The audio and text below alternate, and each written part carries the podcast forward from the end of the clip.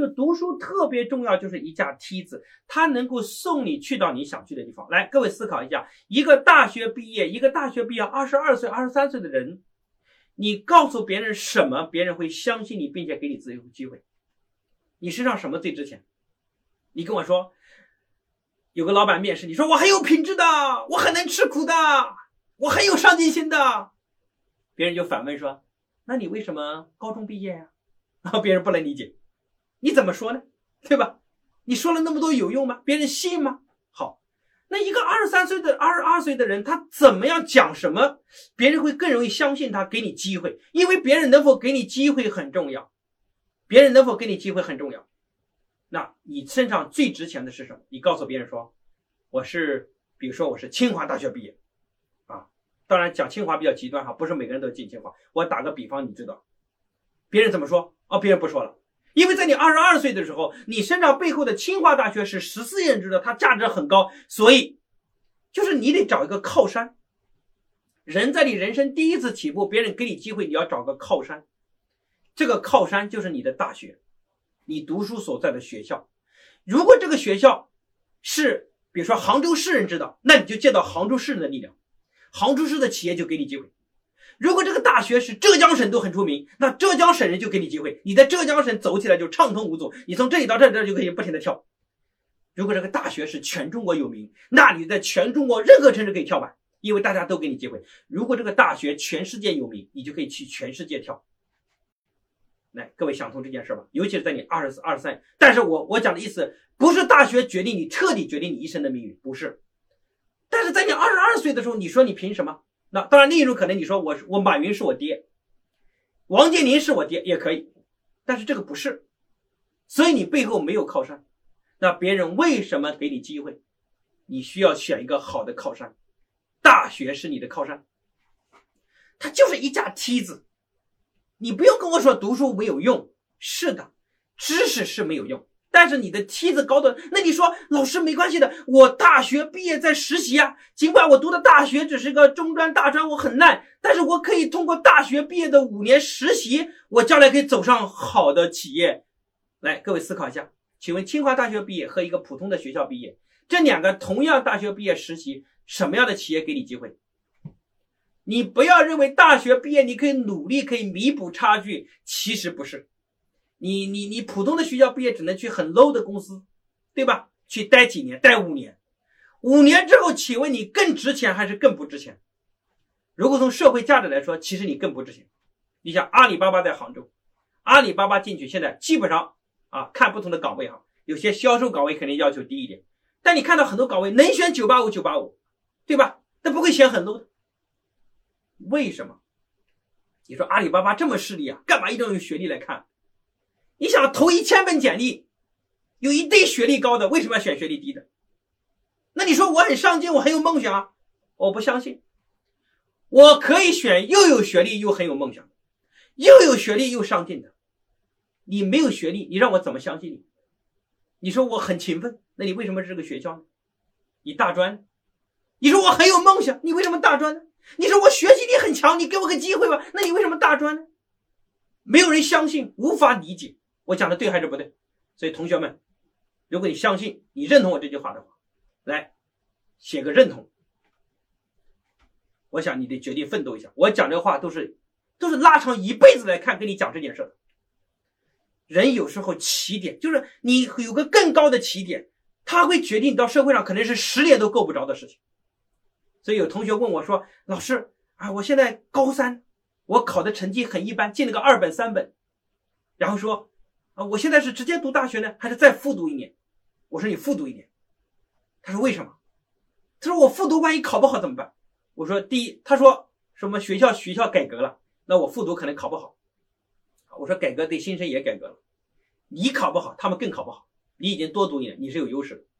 我说你考不好，总比现在更好吧？肯定要比现在更好。我就跟他讲另一句话。我说你在高三多停留一年，看似你的同学都到了大学开始什么享受、开始放纵的时候，而你再努力了一年，你比现有的学校拉高一个档次，你就换一个圈子的人脉，这种人脉极有可能，这种层次极有可能让你在社会上再努力五年到十年都无法达到。各位，所以你觉得一年换十年划不划算？我认为划算。所以各位同学们，就是人呐，不值钱的时候不要拿出来卖，很贱的。你说这个苹果红大了成红富士拿出来卖二十块一斤，你呢小小的轻轻的拿出来卖两毛钱一斤，卖给养殖场当猪饲料，好烂哦！就是人没打磨好很烂的时候，很贱的时候，你不要拿出来卖，就贱卖了。真的好可惜，就是很多人，那我可以出国呀，我到美国读书呀。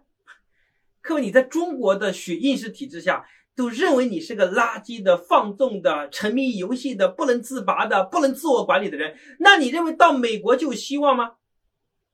哎，你在中国是个垃圾货，你到美国就变成宝贝吗？美国人说：“哇塞，宝，我欢迎啊，这是我的宝贝啊！”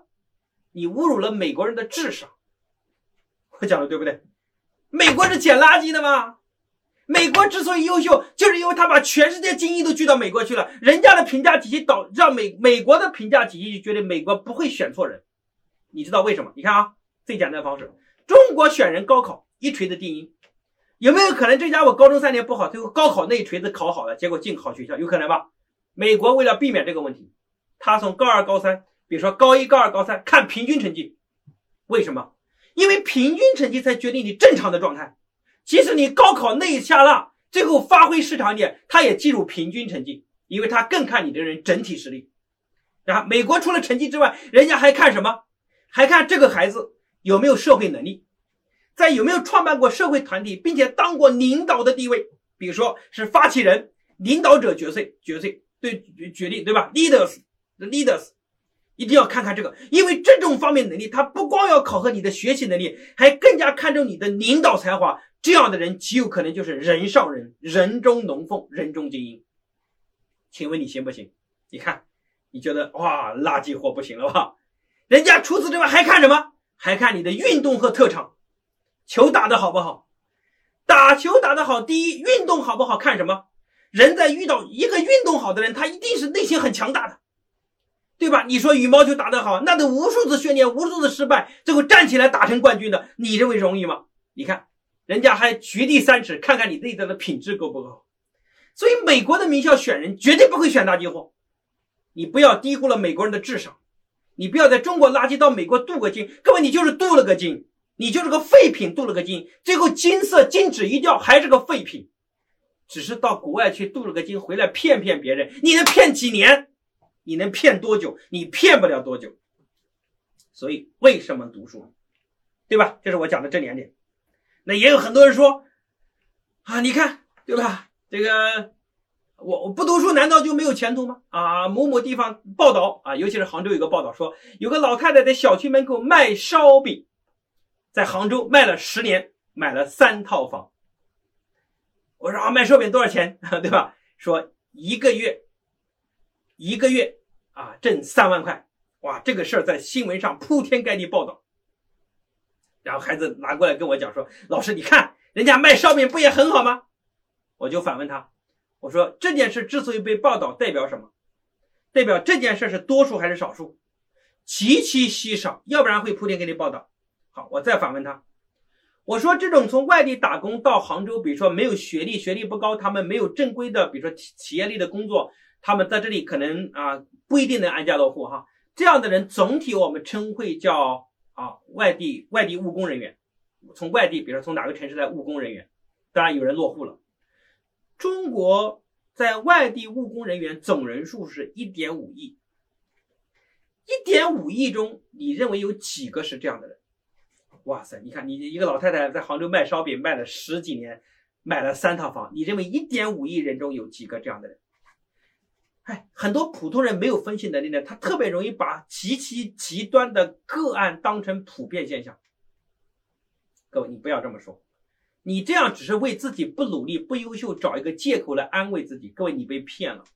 这种你要有这个梦想，你的成功概率太低了，这个成功概率太低了。但是你看看中国，上海、北京的房价越来越高，请问都是谁在住？你像上海这个地方。国际化大都市、金融城市，谁在住？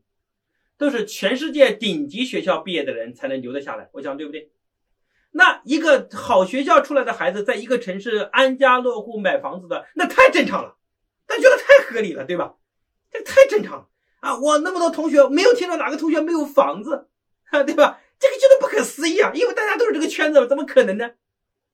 啊，所以我想讲的是，不要拿个案和极端的个案来来安慰自己，最怕就是你被骗了，你被骗了，甚至你自己也相信了。对吧？就像最近那个谁，那个大师一样的，啊，这个这个最近那个网上啊说武功呃这个什么马踏师是吧？啊，那最可怕是他自己都被骗了，他自己也相信他天下无敌了。你不能安慰自己，不能欺骗自己，有一天谎言会不会戳穿？如果你读书这件事你不认真，你将会用一生的代价为自己的错误买单，这是个非常可惜的事情。